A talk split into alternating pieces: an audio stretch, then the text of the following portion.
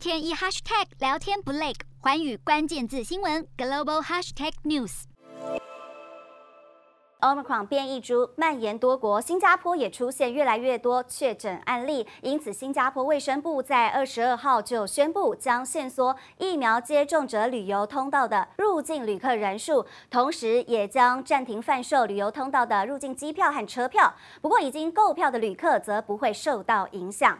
新加坡卫生部就表示，Omicron 变异株已经在许多国家现踪，出现社区传染，恐怕只是早晚的问题。因此，希望能够透过限缩疫苗接种者旅游通道的人数，来加强控管，避免爆发 Omicron 在社区大规模扩散的情况。瞄准新南向商机，剖析东南亚发展。我是主播叶思敏，每周五晚间九点记得锁定，看见新东协就在寰宇新闻 MOD 五零一中加。八五凯播二二二及环宇新闻 YouTube 同步首播。